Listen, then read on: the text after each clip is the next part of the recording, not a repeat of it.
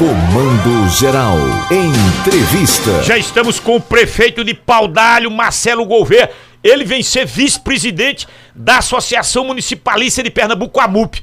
Os prefeitos de Pernambuco estiveram reunidos no Recife. E hoje estou em Brasília. E hoje em Brasília, em discussão, os municípios com queda no FPM, os pequenos não sobrevivem, não pagam as contas. Nobre prefeito, o senhor está falando para todo esse estado de Pernambuco. Muito bom dia. Há alguma esperança de que uma recompensa na segunda parcela e na terceira parcela, 20 e 30 respectivamente do mês, eh, se faça em relação à primeira parcela, que houve um, um decréscimo, uma redução? Muito bom dia. Bom dia, é, César, Paulo, é, todos que compõem o seu programa. Satisfação estar com vocês mais uma vez. É, eu acho que o problema ele é muito mais, mais, grave de se na segunda ou na terceira parcela se vai haver uma compensação do que foi perdido na primeira parcela. É, o problema tá, ele é conjuntural. É, se nós observarmos os efeitos da inflação do ano passado para esse ano e o aumento das despesas correntes do município, por exemplo, o salário mínimo aumentou quase 10%.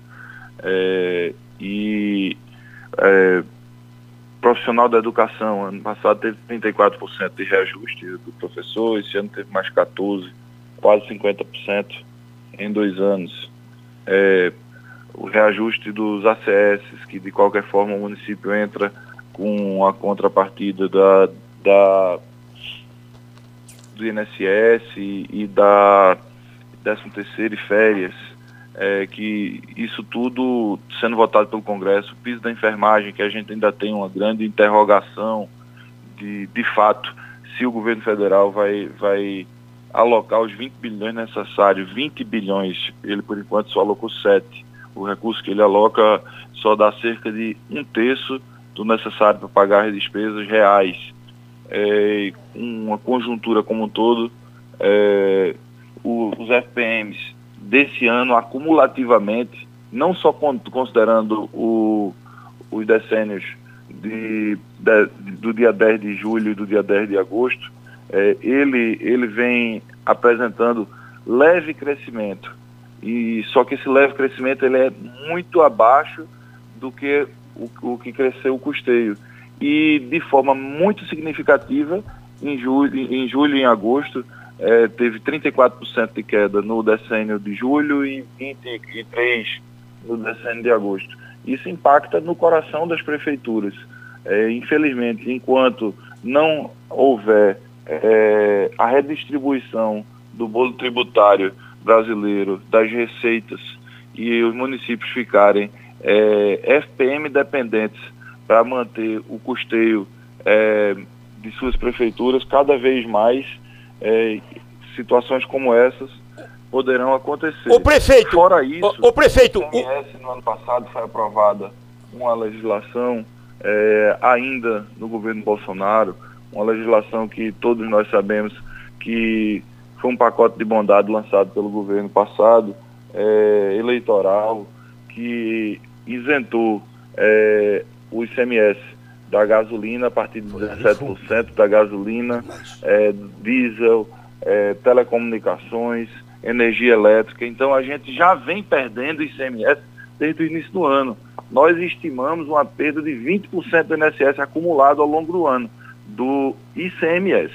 Então isso, isso tem já afetado as contas públicas, é, os custeios não param de, de crescer é, infelizmente, a situação é muito difícil. O, o prefeito... posto de saúde, por exemplo, o prefeito recebe 20 mil reais para custear um posto de saúde, quando vai pagar um médico com encargo, com 13 terceiro, com salário, custa mais de 13.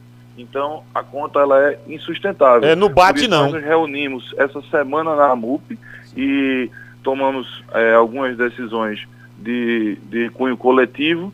Isso foi levado na CNM. Ontem, a presidente Márcia iniciou essa discussão na CNM é um problema a nível de Brasil e a gente espera que nos próximos dias é, tenhamos uma resposta do governo federal de, de algumas pautas que são reivindicações nossas para que venham atenuar o sofrimento dos municípios brasileiros. É, está claro porque no momento que aumenta o custeio, o senhor falou, o salário mínimo aumentou. E a prefeitura paga o salário mínimo. Não, não paga menos se, que o salário se mínimo. Se o salário mínimo, se, se, se pessoal, de acordo com a lei de responsabilidade fiscal, representa 54% de nossas despesas, se aumenta 10%, 10 sobre 50 seria no mínimo 5% a mais do que o ano anterior, só em cima do salário mínimo. Quando a gente vê é, a inflação sobre os materiais, e hoje o que está acontecendo, em vez de vir a mais, está vindo a menos. A conta não fecha, é simples. Tire 30% da sua receita no fim do mês e tente comprar a mesma coisa. Pois bem. É isso que os municípios estão passando. Tem outra coisa absurda que eu gostaria que o senhor explicasse. É a contrapartida do governo sobre a merenda. O Ministério Público e as autoridades exigem que o município oferte aos alunos uma merenda de qualidade. Me diga, por gentileza, quanto é a contrapartida por aluno por parte do governo federal? É, esse, esse é um assunto, mais um assunto onde os municípios são penalizados. Todos os programas federais eles são deficitários. Isso quer dizer que o que ele manda não é suficiente para poder a gente fazer que a política pública seja implementada e bem, e bem feita com qualidade. O governo federal hoje envia para os municípios 36 centavos por aluno dia com 36 centavos hoje você não compra uma pipoca. E isso é o que é enviado para os municípios, poder fazer uma merenda de qualidade para os alunos. É muito difícil hoje, no, no dia de hoje, é, você raciocinar 36 centavos vezes 22 dias, dá aproximadamente R$ 7,56 por mês. É o todo o dinheiro que o município tem para fazer a merenda de um aluno ao longo do mês inteiro. Escute, e, e essa distribuição do bolo? Que o senhor faz referência. Há uma esperança nessa reforma tributária para que a gente tenha uma distribuição mais é, equitativa, para que a gente tenha, tenha, mais uma distribuição mais justa, porque no município é onde o povo é atendido, é onde está o problema, onde tem que se resolver o problema. Essa reforma tributária traz alguma esperança nesse sentido, prefeito? Essa reforma, ela precisa acontecer para o Brasil é, retomar o crescimento mais forte. É, e é o momento adequado, oportuno, para que é, essas modificações iniciem. É, para você ter uma ideia, num bolo tributário de 100%, a fatia que fica para o município é cerca de 17%, é, onde o, o, cidadão mora no município. Então, é um, é um percentual muito menor. Os outros 83%, 83% estão no governo federal e no governo estadual que tem muito menos responsabilidade, é muito menos responsabilizada, tem muito menos responsabilidade que os municípios. Então a, a gente, a CNM, a MUP espera que, que isso seja corrigido. Sabemos que essa correção ela não acontece a curto prazo, que ela vai acontecer a médio e longo prazo. É, a gente vai começar a sentir efeito disso depois de 10 anos. Mas a gente sabe que a luta, uma caminhada, ela precisa do primeiro passo, uma luta ela é do primeiro momento que, que, que a gente começa a vencer até o momento que nosso adversário é, cai no chão. Enquanto isso, a gente tem que estar lutando, mas até chegar esses 10 anos, várias medidas precisam ser tomadas pelo governo federal, não só reforma tributária. A gente está com pauta lá do, no, no, no Congresso Nacional é, da redução da alíquota do, do regime geral de previdência. A gente está com pauta lá sobre 1,5% do FPM no mês de março, dentre outras pautas municipalistas que precisam é, dar uma condição melhor, não só a questão tributária, mas os programas do governo também precisam ser revistos. A tabela SUS, por exemplo, precisa ser revista, precisa ser repactuada. Enquanto isso, os municípios sofrem na ponta da linha para prestar serviço público de qualidade. Tem um ouvinte aqui para concluirmos. O senhor está em Pernambuco ou está em Brasília? Estou em Pernambuco. A presidente Márcia está em Brasília Isso. acompanhando a movimentação. Pois bem, a pergunta do ouvinte aqui: por que a Casa da Moeda não imprime mais dinheiro? Aí pagaria o piso da enfermagem, resolveria o perrengue do FPM, o aumento do salário mínimo, resolveria tudo. Não, entendeu? O nome da resposta, a resposta é inflação. É, nenhum governo pode imprimir recursos sem ter é, o lastro mínimo necessário, senão ele gera gera inflação. Isso é, é, isso é o tipo. Isso, isso já aconteceu em outros momentos no Brasil e em outros países. E simplesmente você não pode imprimir dinheiro. Não, o, o prefeito. chamado lastro ouro. Isso é o tipo de pergunta de criança, menino de primário. Meu Seria Deus muito fácil se fosse a gente. A gente fica pensando nada, imprimir, toda criança. Toda criança pensa nisso, e por que aqui não, não, não imprime dinheiro? Não é assim, não. Isso é, é pergunta de, de criança, a gente não leva nem em consideração. É preciso ter lastro. E esse é o problema que a gente tem que resolver. Agora, os canais estão abertos, a, a, a, a presidente da MUP está em Brasília. Essas respostas, o, o, o problema que o, governo Bolsonaro praticou ano passado por questões simplesmente eleitoreiras, foi um gigante rombo nas contas estaduais. Por aquela... Respingou nos municípios Ora, estados. Claro que os, os, os estados e os municípios sobrevivem, é a maior receita, é do ICMS.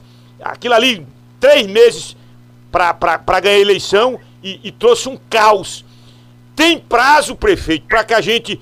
É, é, para que os municípios digam, ó, a gente respira até o fim do ano, a gente é, aguenta até tal data. Fora disso, ninguém, ninguém vai ter condição de pagar as contas. Tem prazo para isso, prefeito? É, na verdade, isso já está acontecendo. O que nós estamos vendo são, são, são demissões em, vários municípios de Pernambuco, corte de gratificação e daqui a pouco os serviços públicos prejudicados. É, isso a gente já está vivendo isso hoje. Daqui a pouco mais tempo, se não houver uma ação efetiva, municípios, cada vez, os municípios menores sofrem mais. E em breve, se, se não houver uma intervenção federal, uma intervenção estadual também, que também pode intervir no tocante ao ICMS. É, em breve a gente vai ter prefeitura fechando. Se a gente não conseguir ter uma resposta o quanto antes de, dos nossos pleitos. E isso não é porque a gente quer, não. Se você perguntar, Marcelo, você é favorável ao corte é, do, do, do ICMS combustível? É claro que sou, desde que nós somos, desde que nós sejamos é, recompensados. É, você é favorável ao corte do, do, do, IPVA? Claro que sou, desde que nós sejamos recompensados, porque você não tem como hoje tirar a receita do, do seio de uma prefeitura e achar que o mesmo serviço público que vem sendo mantido, o mesmo médico que está lá na UPA, no hospital, a, a mesma fisioterapeuta que está no centro de fisioterapia, a mesma coleta de lixo, que tudo vai permanecer da mesma forma. É simples, se você recebe dois mil reais, tire 200 da sua receita que você não vai conseguir fechar e comprar as mesmas coisas que compravam.